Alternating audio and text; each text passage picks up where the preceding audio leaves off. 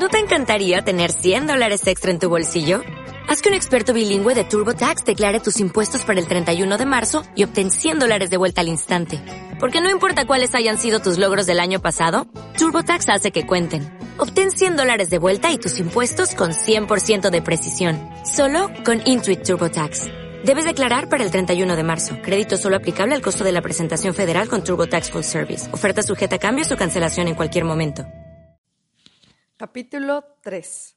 Este es el capítulo 3 de una guía práctica para conocer el secreto, cómo vivir la ley de la atracción de Jack Canfield.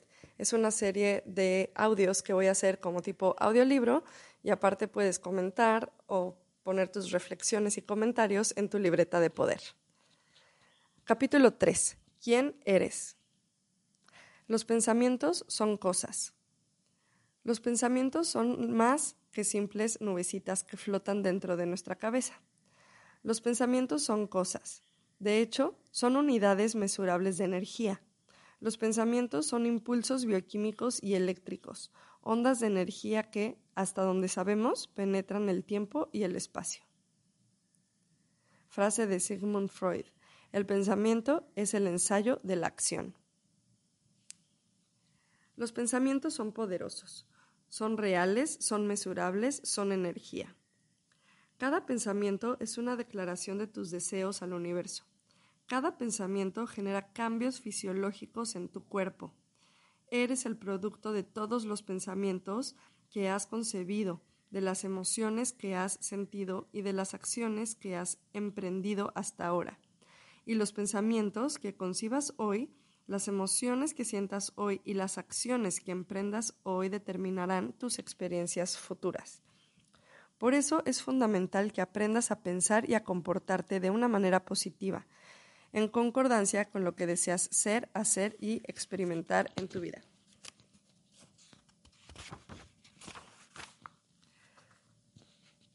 Frase de Florence Sheen. La vida es como el juego del boomerang. Nuestros pensamientos, obras y palabras vuelven a nosotros tarde o temprano con asombrosa precisión. Los pensamientos influyen en el cuerpo. Los detectores de mentiras muestran que los pensamientos generan cambios en el cuerpo, modifican la temperatura, ritmo cardíaco, presión arterial, frecuencia respiratoria, tensión muscular y nivel de sudoración. Imagina que estás conectado a un detector de mentiras y alguien te pregunta, ¿Tú robaste el dinero? Si tú lo robaste y mientes, tus manos sudarán o se enfriarán. Tu corazón latirá más rápido, tu presión sanguínea aumentará, tu respiración se acelerará y tus músculos se tensarán. Esta clase de reacciones fisiológicas se presentan como respuesta a todos nuestros pensamientos. Cada uno de nuestros pensamientos influye en cada una de nuestras células. ¡Wow! Frase de Albert Einstein. Reconozco que los pensamientos influyen en el cuerpo. Por todo esto, es importante que aprendas a pensar de la manera más positiva posible. Los pensamientos negativos son tóxicos y afectan al cuerpo negativamente. Nos debilitan, nos hacen transpirar, provocan tensión muscular e incluso desarrollan un entorno más ácido en el organismo. Incrementan las posibilidades de contraer cáncer. Las células cancerígenas se desarrollan en el ambiente ácido y otras enfermedades. Asimismo, emiten una vibración de energía negativa y atraen más experiencias con la misma vibración. los pensamientos positivos, por su parte, influyen en el cuerpo de manera positiva. Nos hacen sentir relajados, concentrados y alertas. Estimulan la liberación de endorfinas en el cerebro, que reducen el dolor e incrementan el placer. Además, los pensamientos positivos emiten una vibración de energía positiva que atrae más experiencias positivas a nuestra vida. Comentando lo que vimos en el último taller que di sobre el Vision Board, es lo que les explicaba de la frecuencia vibratoria en la que vivimos. Si estás por debajo de la línea, atraes cosas que están vibrando en esa frecuencia vibratoria. Y si estás por arriba de la línea, atraes cosas, personas y experiencias que están en esa misma frecuencia vibratoria expansiva. Continúo. La conciencia y el inconsciente. Casi todos estamos al tanto de nuestros pensamientos conscientes, pero es importante estarlo también de los subconscientes. El inconsciente, en general, es el que lleva las riendas y como la mayoría llevamos en la cabeza una grabación negativa que se reproduce de manera constante, continuamente emitimos mensajes negativos. Debemos aprender a reprogramar nuestro subconsciente y a transformar los pensamientos negativos en otros saludables y positivos. Para eliminar estas ideas limitantes y negativas, debemos analizar cuidadosamente nuestras creencias e imagen propia. Este diálogo interno negativo es como la estática en una llamada telefónica, que interfiere, distorsiona e incluso bloquea las frecuencias de nuestras intenciones positivas. Si no lo eliminamos, puede reducir nuestra capacidad de crear y manifestar el futuro que deseamos. Frase de Tina Turner. Hay momentos en que debes dejar todo atrás, purgarte. Si hay algo que está produciéndote infelicidad, sea lo que sea, deshazte de ello. Descubrirás que cuando te liberas se manifiesta tu verdadera creatividad, tu verdadero yo. Por desgracia, muchos nos aferramos a nuestras imágenes y pensamientos negativos. Es nuestra zona de comodidad, estamos acostumbrados a esos conceptos de la realidad y solemos estancarnos en creencias subconscientes de incapacidad, temor y duda. Muchos de estos pensamientos y sentimientos limitantes son resultado de sucesos, creencias y experiencias del pasado que, con el transcurso de los años, hemos interiorizado y convertido en una verdad personal. Estos conceptos negativos pueden sabotearnos e impedir el desarrollo pleno de nuestro potencial y el logro de nuestro máximo crecimiento, a menos que decidamos de manera consciente abordarlos, renunciar a ellos y dejarlos ir. Es como si intentaras manejar un auto con el freno de mano puesto. No importa cuánto aceleres, el freno impedirá tu avance, pero tan pronto, pronto lo quites empezarás a avanzar automáticamente y sin esfuerzo. Tus pensamientos, tus pensamientos, sentimientos y conductas limitantes son una especie de freno psicológico. Te arrastrarán e impedirán tu avance a menos que decidas dejarlos ir y reemplazarlos con creencias y pensamientos positivos. Para adquirir una imagen y un sistema de creencias saludables, debes estar dispuesto a renunciar a tu programación mental negativa y a salir de tu zona de comodidad. Esto modificará tu vibración energética y te permitirá atraer con facilidad y eficacia la energía y las experiencias positivas que deseas en tu vida. Tus creencias solo son pensamientos habituales que puedes modificar con afirmaciones, diálogo, interno positivo, cambios de conducta y técnicas de visualización. Todas estas estrategias son muy eficaces para liberarnos de estos viejos patrones negativos de pensamiento y las analizaremos en capítulos posteriores. Si tu programación negativa está muy arraigada y tienes dificultades para liberarte de ella, puedes intentar un enfoque diferente.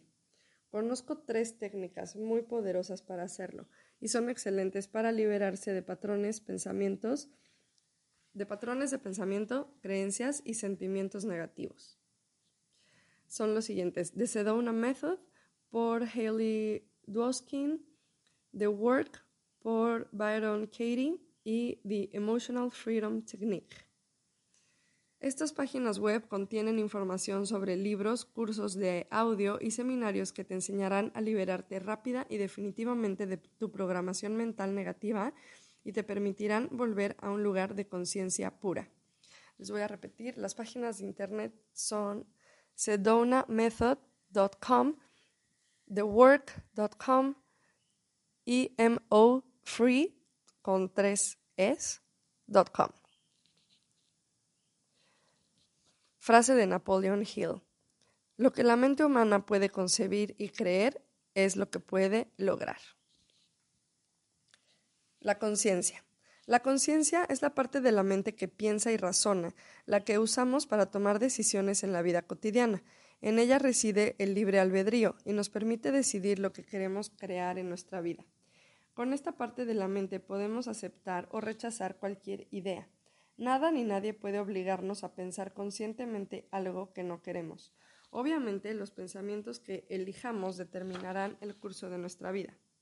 Con la práctica y un poco de disciplina podemos aprender a elegir solo los pensamientos que respalden la manifestación de nuestros sueños y objetivos. La conciencia es poderosa, pero es la parte más limitada de la mente. La conciencia tiene capacidad de procesamiento limitada, memoria de corto plazo, aproximadamente 20 segundos, capacidad de manejar de 1 a 3 acontecimientos a la vez, impulsos que viajan de 190 a 220 kilómetros por hora, capacidad de procesar un promedio de 2000 bits de información por segundo.